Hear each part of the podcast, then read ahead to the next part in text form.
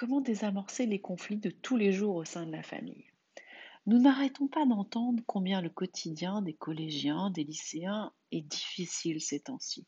Oui, étudier en distanciel avec la pression du contrôle continu, ce n'est pas simple. Et en même temps, les parents, eux aussi, sont sous pression et parfois même, malheureusement pour certains, déjà en burn-out.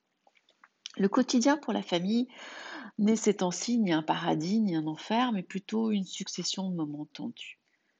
Pour tenter de remédier à cette situation douloureuse, je vous propose un exercice.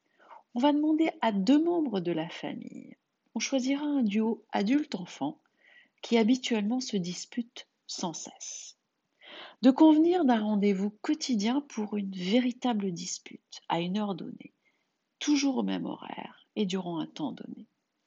Ce moment d'échange sera consacré à une très belle confrontation, sans grossièreté bien entendu.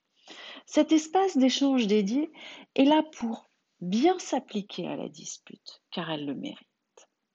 il y a de fortes chances qu'en posant ce moment d'obligation d'affrontement, cela diminuera l'envie à chacun de créer des situations polluantes.